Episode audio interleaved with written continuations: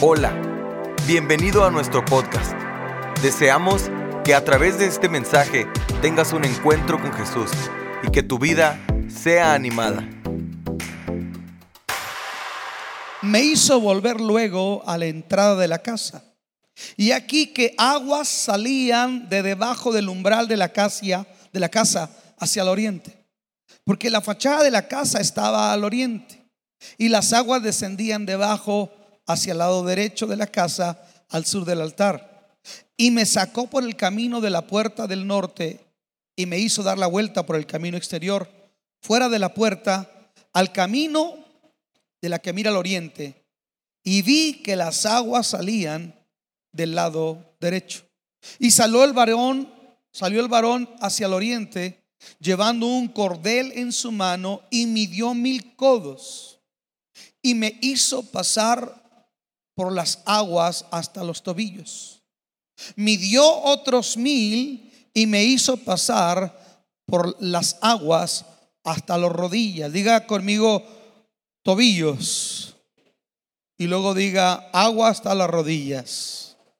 Y luego dice, midió luego otros mil y me hizo pasar por las aguas. ¿Y a dónde llegaban ahora? Hasta los lomos. Midió otros mil y era ya un río que no podía pasar porque las aguas habían crecido de manera que el río no se podía pasar sino a nado. Y me dijo, ¿has visto, hijo de hombre? Hasta ahí. Oremos. Padre, en el nombre precioso de Jesús, pedimos tu gracia tu bendición y tu presencia. Pedimos de, tu Santo Espíritu en esta hora. Queremos pedirte que tú nos hables, nos ministres de manera clara, directa. Toda persona que está aquí, Padre, sea bendecida, sea ministrada por el poder de tu palabra. Señor, en el nombre de Jesús lo pedimos y te damos gracias. Amén. Ocupen su lugar, por favor.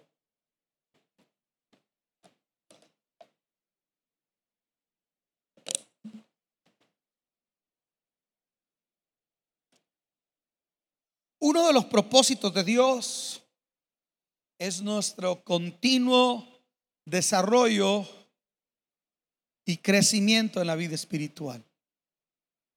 Ese es el propósito de Dios. Cuando habla del cristiano, dice la Biblia que Dios le llama a avanzar, a crecer, a ir más adelante no quedarse donde está. Proverbios capítulo 4, versículo 18 lo dice de esta manera, Proverbios 4, 18. Mas la senda del justo es como la luz de la aurora.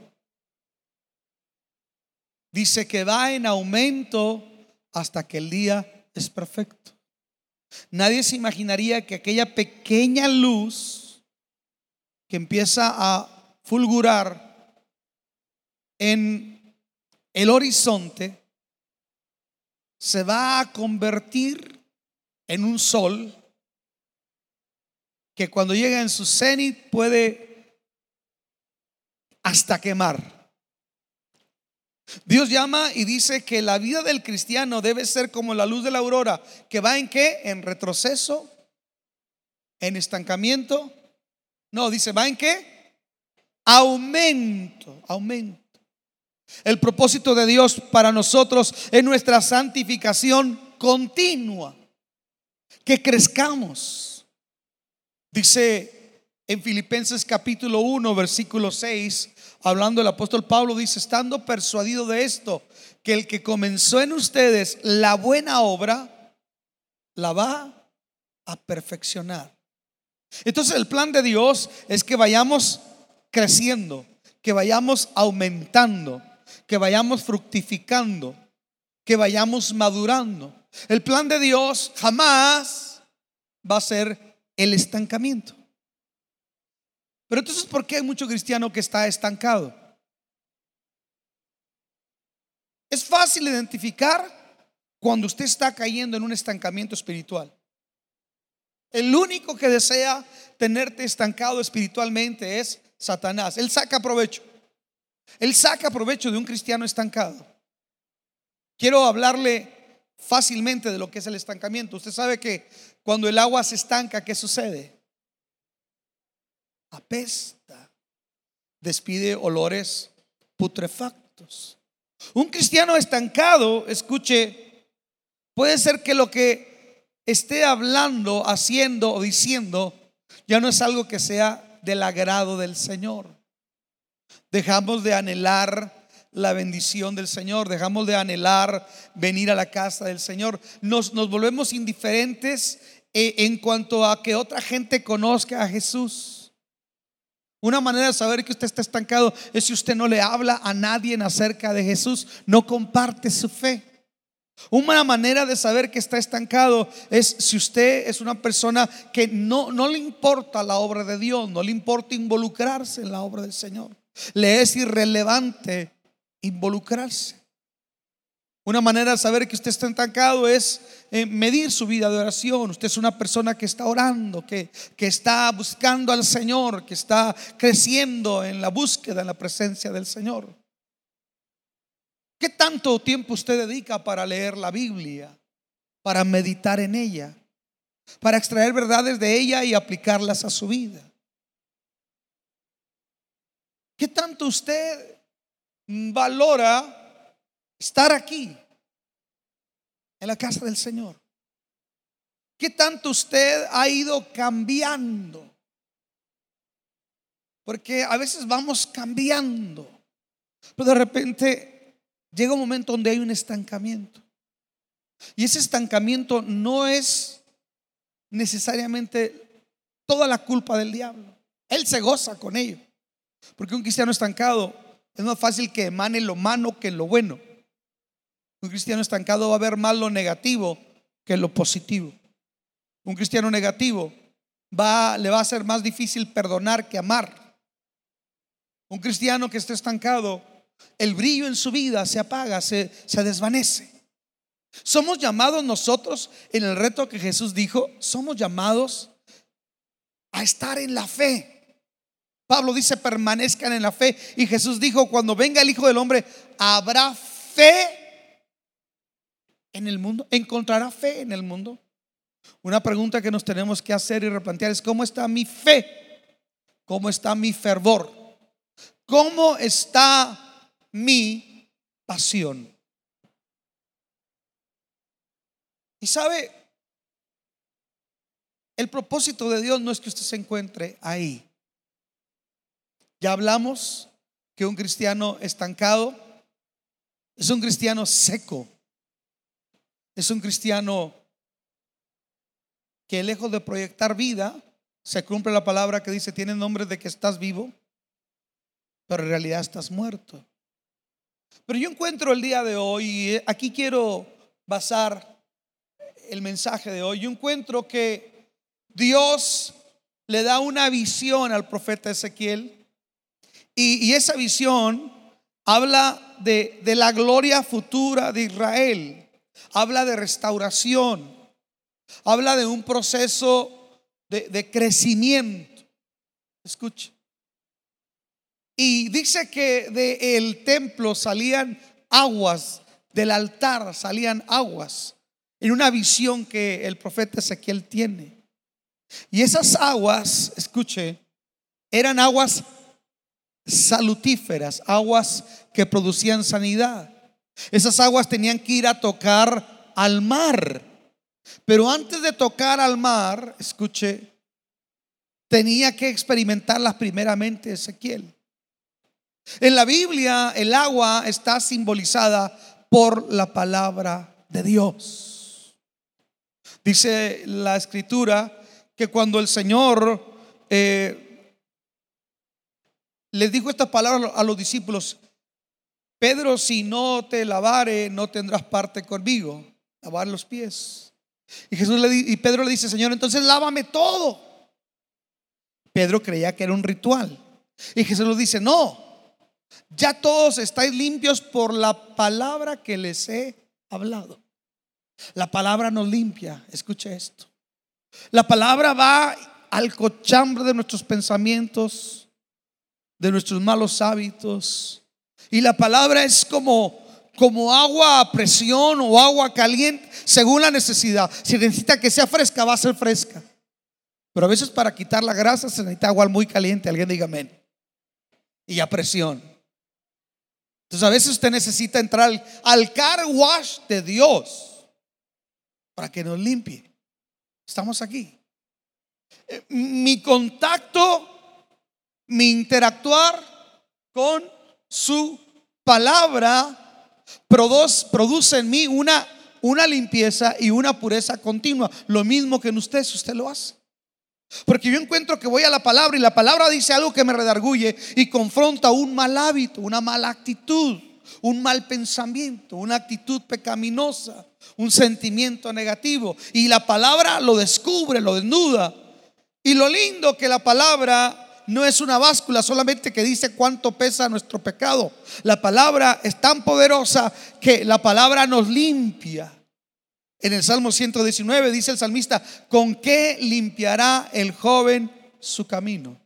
Y luego lo dice, con guardar tu palabra. ¿Cuántos trajeron su Biblia? Levanten su mano cuántos trajeron su Biblia. Dale gracias a Dios por la palabra que tú tienes.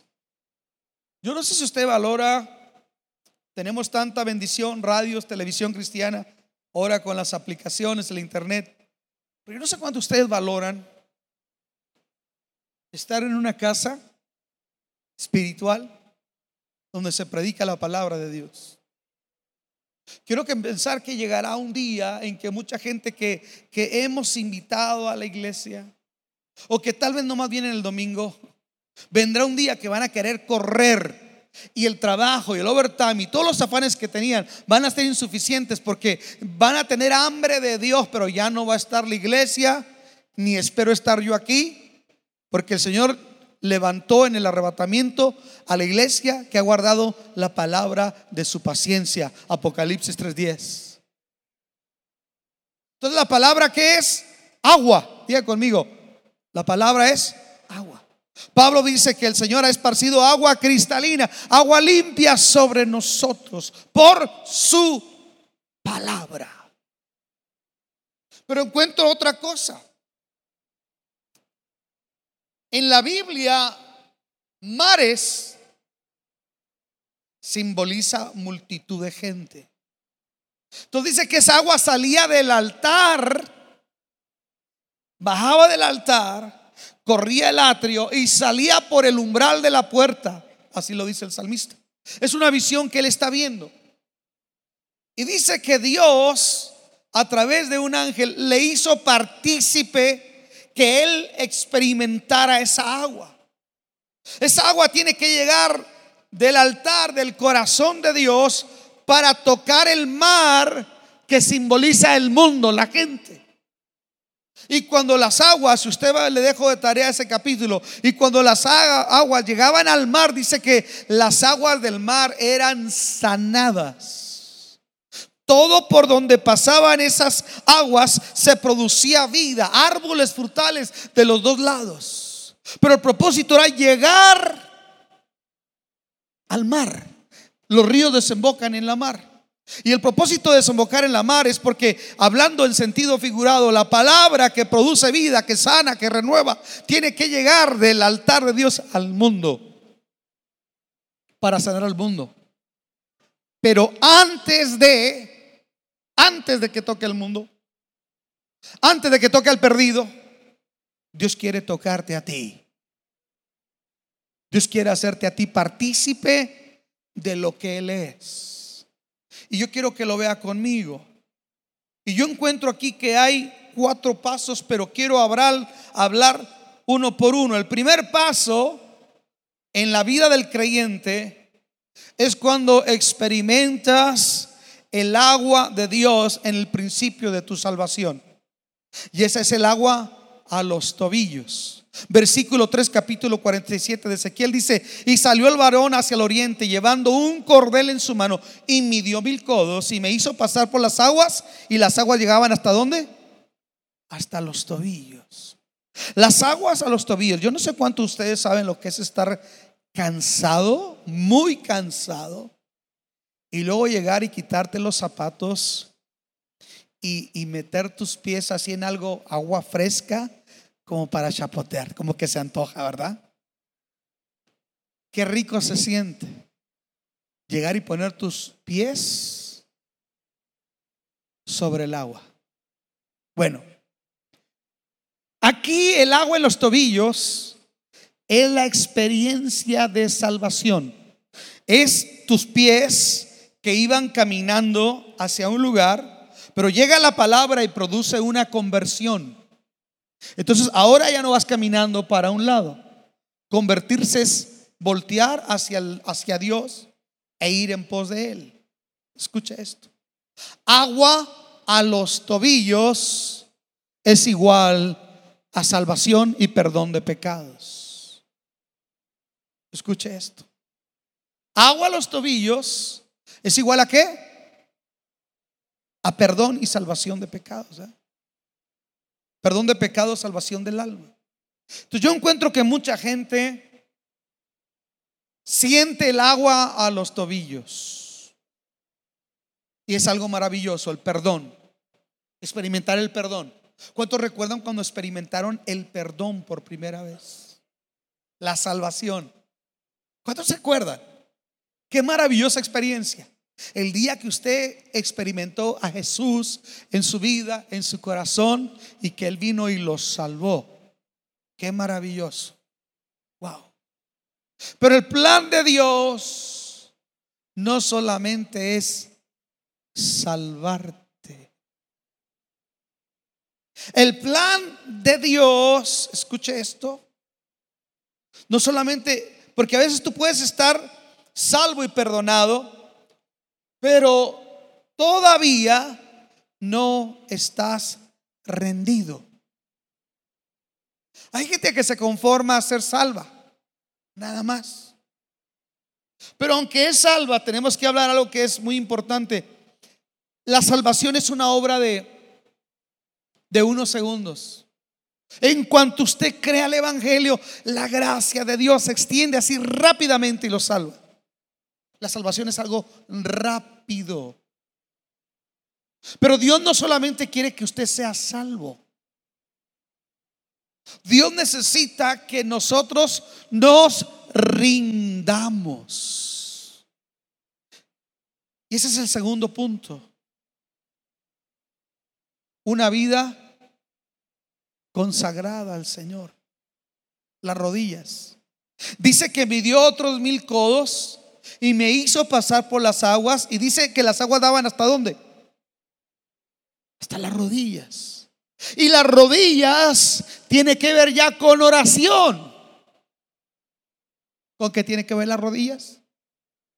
Con oración. Con consagración.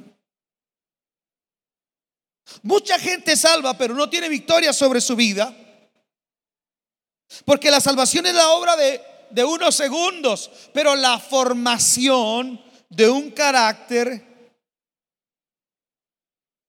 se dará en base a lo que usted doble sus rodillas para tener una rendición total al Señor. Aló. Porque una gente cambia más rápido dentro de la iglesia que otra. Porque hay una que está convencida solamente. Y hay otra que solamente fue salva. Pero no le interesa hacer a Jesús el, eh, escuche, solamente quiere a Jesús como Salvador. Pero tiene que ser tu Salvador y tu Señor. Y dice la Biblia que toda rodilla que se doblará. Cuando el agua llega a los tobillos es salvación, pero cuando el agua llega a las rodillas, ahora es consagración, es búsqueda de Dios, es vida espiritual, es, es el crucificar la carne, es el rendirnos al Señor, es examinar nuestros corazones. Pastor, ¿cuál es la oración más importante que usted hace? La oración más importante que yo le hago es cuando yo le digo, Señor, te rindo mi viejo hombre Cuando le digo crucifico mis car mi carne, mis pasiones, crucifico aquello que no te da gloria, lo rindo. Y usted sabe que el Señor, si usted tiene a Cristo, tiene el Espíritu Santo, el Espíritu Santo dice que nos guía a toda verdad y a toda justicia y nos convence y nos redarguye de pecado. Entonces cuando el Espíritu Santo nos, nos redarguye de un pecado para que nosotros doblamos nuestras rodillas y le digamos, Señor, yo no quiero ya más esto en mi vida. No quiero esto en mi vida. Lo entrego, lo, lo renuncio a ello. Quiero que tú seas Señor sobre todo mi corazón. A veces batallamos para perdonar. Y somos hijos de Dios. Somos salvos. A veces batallamos tal vez con un vicio, un mal hábito.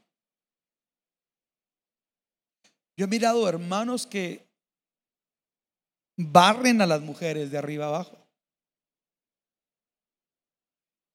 Y yo les digo algo, mujeres, no vengan tan provocativas, porque de por sí el niño es risueño y lo hacen cosquillas.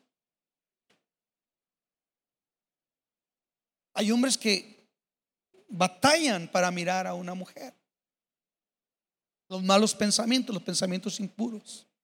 O alguien que dice, yo no puedo dejar este vicio, no puedo dejar este hábito, o no puedo dejar este sentimiento negativo, o puede ser cautivo de algo. Eres salvo, pero eres cautivo de algo. Tal vez, tal vez que puede ser alcohol, resentimiento, ira, gritería, maledicencia, gente que todavía dice muchas malas palabras.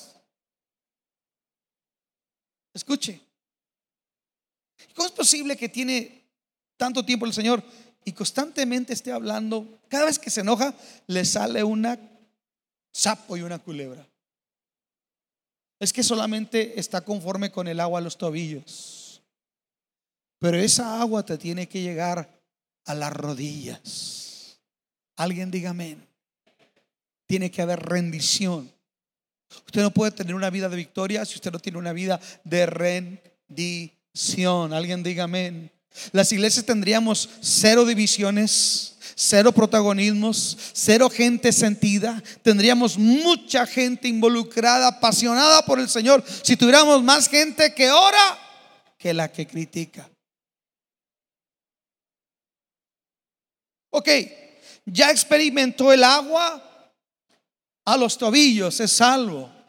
Ya experimentó el agua a las rodillas, ya está mirando que el Espíritu Santo está haciendo una obra de transformación, una obra de regeneración. Wow. Ya no tan fácil lo arrastra aquel mal hábito de la carne, de la vieja naturaleza, de nuestra naturaleza caída. Ahora eh, eh, usted ha alimentado la nueva criatura, palabra, búsqueda de Dios. Wow. No hay nada más maravilloso que ser libre. Alguien diga amén. Yo no sé cuántos ustedes saben lo que es experimentar un tipo de atadura de algún tipo de vicio. Es algo feo. Los que fuimos viciosos, que fuimos adictos a algún tipo de, de vicio, sea licor, sea droga, sabemos, escuche, que no hay nada más difícil para una persona que es adicta que duras 15 días limpios o sin tomar y de repente vuelves a caer. Es algo bien terrible. Se siente sucio, una basura. Pero cuando usted experimenta la libertad de Dios, Jesús dice que hay algo que nosotros tenemos que hacer. Conocerán la verdad y la verdad los estarán libres. Escuche, yo tengo que hacer mi parte, mi parte, decir, no quiero esto en mi vida tu palabra dice que yo soy nueva criatura. Yo no puedo ser dominado por pornografía. Yo no puedo ser dominado por el adulterio. Yo no puedo ser dominado por alguna pasión o, algo en mi dentro de mi ser. Tengo que llevarlo a Jesús. Y cuando usted experimenta en la rendición, la libertad, usted es bendecido, usted es libre. Aló. Pero luego viene algo que es muy interesante. Porque eh, eh, el tercer paso en esa escala de crecimiento de la vida espiritual Dice que después volvió a medir otros mil, dice aquí otros mil codos. Y me hizo pasar por las aguas. Y el agua llegaba hasta dónde? Hasta los lomos. Aquí están los lomos. Entonces, los lomos quiere decir ya es un servidor. Ya es alguien que sirve. Los lomos son para cargar. Alguien diga amén. Ahí se llevan las cargas en los lomos. Los lomos son para los que sirven. Escuche. Entonces el Señor, cuando te está llevando el agua a los lomos, eres ya un servidor. Ya no eres un consumidor de prédicas que viene cada domingo. Ya no eres un oidor. Ya eres alguien que es salvo, que ha rendido todo al Señor. Y sabe una cosa, ahora se encuentra en una escala donde dice, permítanme, ya muchas veces me dijeron, pásele, siéntese, ya muchas veces me dieron la bienvenida en el parking, en la puerta, ya me, ya me atendieron en cuneros a mis niños, etcétera, etcétera. Ya, ya, ya no voy a ser solamente de los que consume, ahora voy a ser de los que sirven. Aleluya. La estadística dice que de cada 100 personas en la iglesia, solamente 20 o 17 son las que ponen sus lomos para cargar al otro 80% o al otro 83%. O sea, hay una minoría que está poniendo sus lomos porque el agua ya tocó sus lomos hay mucha gente que todavía el agua no toca sus lomos o ya le tocó a los lomos y hasta se está ahogando, pero todavía quiere brincar así como si. Escuche. Yo encuentro que hay mucha gente con lomos cansados. Hay mucha gente que ama a Dios y sirve, pero, pero está difícil, está pesado un 20%, un 17% de la congregación jalar. Ese 20 y 17% son fieles para servir.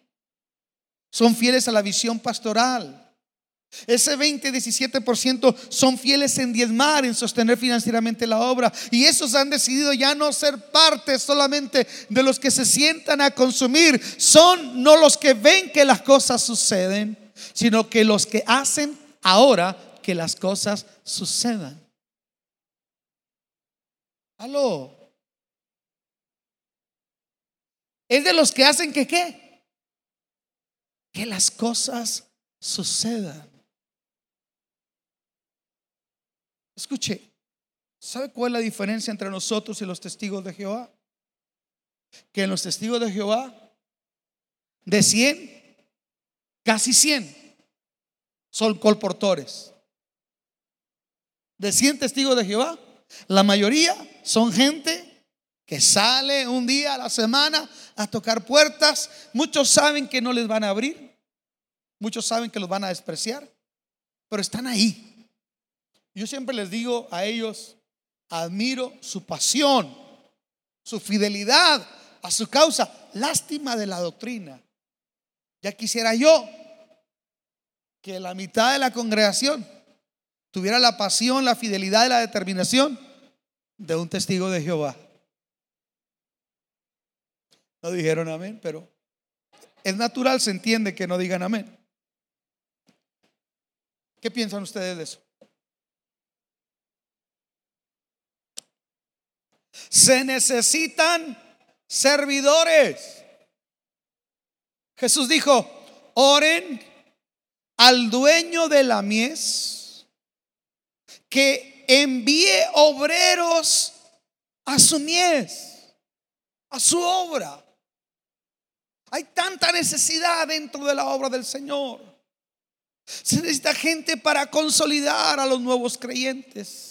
Se necesita gente para que abra sus hogares como célula o sea parte de una célula. Se necesita gente para que sea parte del grupo de ujieres y edecanes, del grupo de bienvenida y seguridad en el parking. Se necesita gente que quiera ser maestros de niños, cuidar a los niños en cuneros, participar en, los adolescentes o con los jóvenes, que traigas tus talentos, que traigas todas las habilidades que Dios te ha dado porque llegará el día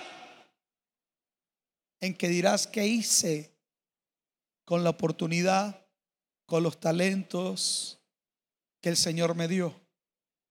¿Qué hice? Porque un día Dios nos va a pedir cuentas. Y Dios le dio dones espirituales y habilidades naturales. Mire, aquí hermano, no hay ningún inútil que cante Paquita en otro lugar. Aquí no hay ningún inútil. Dios no crea personas inútiles. A todos, a cada uno de nosotros, Dios nos dio, algún tipo de don espiritual o algún tipo de, don eh, eh, eh, o, o carisma natural. Algo puede hacer para Dios. Usted tiene que preguntarse, ¿qué estoy haciendo para Dios? ¿Cuánto llevo estancado? ¿Por qué no estoy creciendo? Escucha, cuando tú no te involucras, tú nunca vas a crecer. Tú puedes buscar que todo esté perfecto para que te involucres. ¿Sabes una cosa? No vas a encontrar. La iglesia es imperfecta. El reto aquí, el reto es trabajar puros imperfectos, porque el único perfecto es Dios, pero el perfecto hizo equipo con los imperfectos y nos ha dado una causa donde su gracia nos basta y a pesar de nuestra debilidad, Dios puede hacer cosas grandes y esa agua tiene que ir más allá. Estamos aquí. Wow. Tobillos, rodillas, lomos. Y luego dice que lo hizo caminar y midió otros mil codos.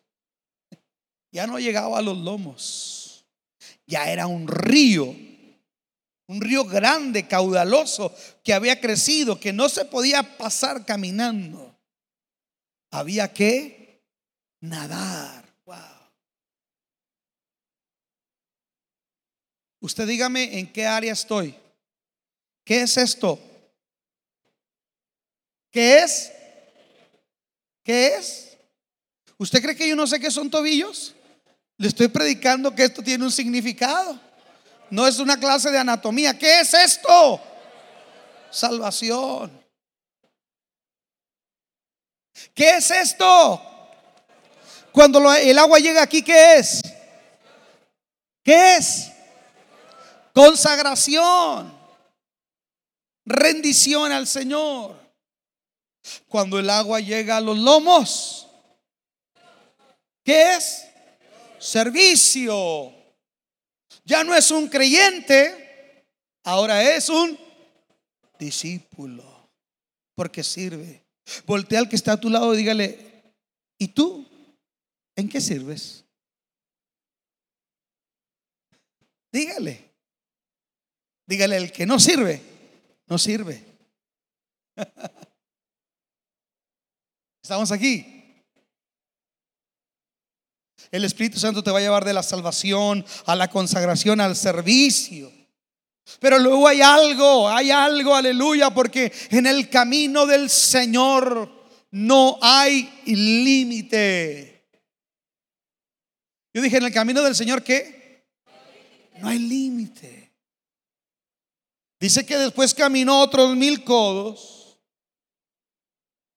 Después de cuatro mil codos, aquel río ya era un río navegable, ya no se podía cruzar a pie, había que nadar. Wow. Y ese cuarto punto explica, escuche esto, que usted ya es uno completamente con el plan de Dios.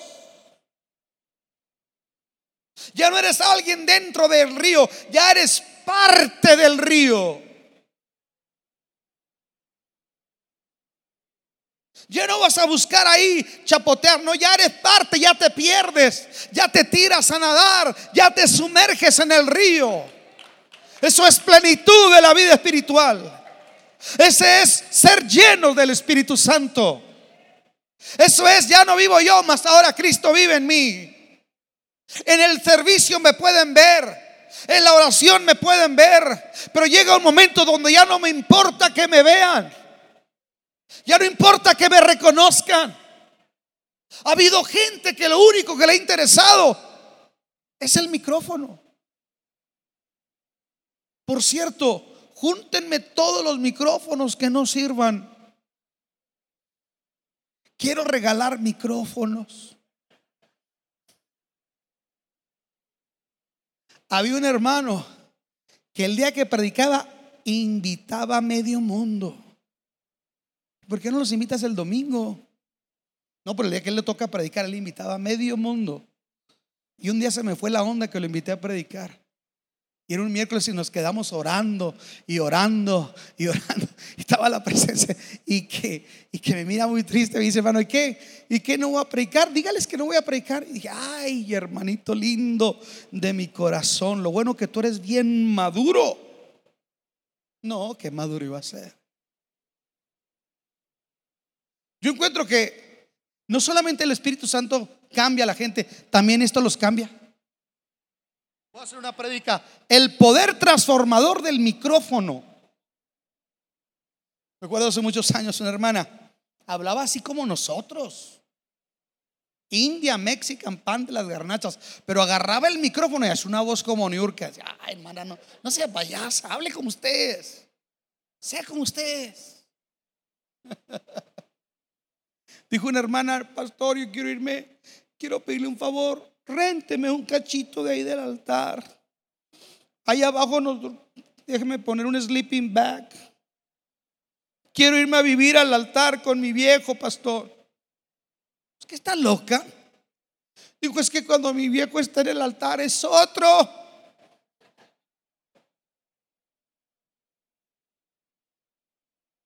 Escuche, cuando usted va entendiendo el propósito de Dios y usted va avanzando en crecimiento de la vida espiritual, en conocimiento, en revelación de la gracia de Dios, llega un momento donde dice, no, no se importa que yo me vea, no, no me importa que me vean a mí, lo que importa es que vean a Jesucristo. No me importa quién predicó, no me importa quién cantó, lo que me importa es que el reino de Dios avance, que las almas se salven. Alguien diga amén que la obra de Dios avance. Necesitamos gente que se sumerja. Ya basta de cristianos que hay. Le hacen hacia la alberca. ¿Sabe una cosa? Yo aprendí a nadar en el río Bravo. Viví de niño en la Bellavista, a una cuadra del río. Mi primera interacción con una alberca fue en el río. Y mi papá nos agarraba y nos aventaba. nada. Escuche, qué wet and wild. Ahí en el abajo del puente Negro había un lugar que se le llamaba el chorro. Usted se subía ahí y te llevaba así el agua. Yo aprendí a nadar en el río. Qué experiencias. Yo debí haber ido al, triatlón o cómo se llama ese que está de moda. Al exatlón. Y dígame usted si no. Llegábamos corriendo al río. Lo cruzábamos nadando. Corríamos carrera con obstáculos. Eh, eh, eh, esquivábamos unos señores de verde y nos regresábamos en bicicleta. Cuando ya aprendimos a nadar, íbamos y nos aventábamos al río. ¡Bum! Así tenemos que ser con Dios. No, no llegar y decir, ay, ya vine el domingo, aleluya, y seguir los otros días como un diablo. Dios necesita gente que deje de mojarse a los tobillos y que desee sumergirse en la profundidad de la gracia, del conocimiento, en la anchura, en la profundidad de Dios. Gente que quiera más, que quiera deleitarse, gente que diga, no me quedo estancado. Yo quiero más. Yo quiero más. Sé que Dios tiene más. Vamos por más. Dios desea salvar a tu familia todavía. Tienes que tener pasión por Dios porque hay gente en tu casa que necesita salvación. Necesitamos sumergirnos, meternos en su bendita presencia. ¿Sabe por qué? Si me puede ayudar mi hermano Ray. Porque el, el final de ese río era desembocar en el mar. Y cuando las aguas tocaban el mar, el mar era sano. Wow. Hoy los hijos de Dios estamos viendo el río de Dios y solamente le hacemos así. O, agarramos unas cuatro, nos bañamos como, como, como el chavo, como cantinflas, así nomás. El propósito es que tú seas parte del río de Dios. Y llegues con esa sanidad de Dios, con esa palabra de Dios, a tocar al mundo para que el mundo sea sanado. El propósito es que ese río no podía llegar solo, tenía que llegar acompañado de gente que se ha sumergido y que le ha creído a Dios. Wow. ¿Cuántos de ustedes han buceado? Qué experiencia, ¿verdad, hermano? Nadie, levante su mano cuántos han buceado. Levante su mano. Qué rico. Bucear. Siente una sensación de libertad, hermano. Tan preciosa. Ver abajo los colores, los corales, los peces. Se siente tan rico bucear. Eso no lo hice en el río porque ahí no se podía ver nada, pero pero he buceado, he buceado en Cancún. He hecho snorkel aunque sea a 10 metros. Y se siente precioso. Cuando yo estaba buceando, yo alababa a Dios. No con la boca abierta, ¿verdad? Porque me ahogo. Qué belleza, qué belleza hay debajo del agua. Tantas cosas lindas, tanta vida que hay debajo del agua. Pero uno no la puede ver porque solamente estamos arriba. Pastor, creo que ya no hay nada que yo pueda aprender. Hay tanta belleza todavía. Hay tantas experiencias lindas todavía. Todavía tenemos que hacer memorias en el Señor. Todavía hay muchas cosas que nos van a apasionar, a reilusionar y reconectarnos con el plan de Dios. Yo por eso le digo, yo soy un hombre de iglesia, amo la iglesia. Y si algún día el Señor me llevara, que me lleve en el rapto, pero pero si me va a llevar, a mí me gustaría que fuera como se llevó al pastor Joe Salcido, al senior pastor que falleció de centro vida hace años. Ah, duré como dos, tres semanas o dos semanas más que no estaba en mi oficina. No podía estar en la oficina. Aún sigo haciendo el esfuerzo porque por el vértigo que traigo a veces batallo para leer. Y tengo días buenos y tengo días malos. Ayer fue un día que tuve la mitad del día bueno y después me fui a casa, comí, me dormí. Me dicen que tengo que estar durmiendo mucho porque eso me ayuda. Pero le digo algo y no se lo digo en, sentido de jactancia, pero cuando yo puedo sentarme en mi oficina frente a la Biblia para escribir, ir a las obras de consulta encontrarte con una palabra que me toque, que me haga reflexionar. Muchas veces Dios me ha tocado ahí sentado, estudiando, orando. Dios me ha ministrado. Muchas cosas han nacido en ese escritorio porque, ¿sabe una cosa? Porque encuentro que cuando estoy ahí es cuando me meto a lo profundo de Dios. Aleluya. Y eso no lo cambio por nada, no vale nada. Por eso ahora que no he podido venir y, que estoy empezando a venir, hoy vine y terminé un estudio de unas horas que estuve ahí. ¡Wow! Me siento pleno, como un pez en el mar. Cuando yo me desconecto de mí para meterme en Él. Pero no solamente es ahí. Cuando yo sirvo, yo soy feliz. Cuando yo me consagro, yo soy feliz. Decía un canto antiguo, yo no quiero a los tobillos. ¿Cuántos se acuerdan de esa canción? Yo no quiero a los tobillos. Yo no quiero a las rodillas. Yo no lo quiero aquí en los lomos o en los hombros. Yo quiero nadar. Alabado sea Jesús. Qué rico es nadar en la obra de Dios, en su gracia, en su presencia. Quiero que le demos un aplauso a todos los que sirven. Un aplauso a toda esa gente linda.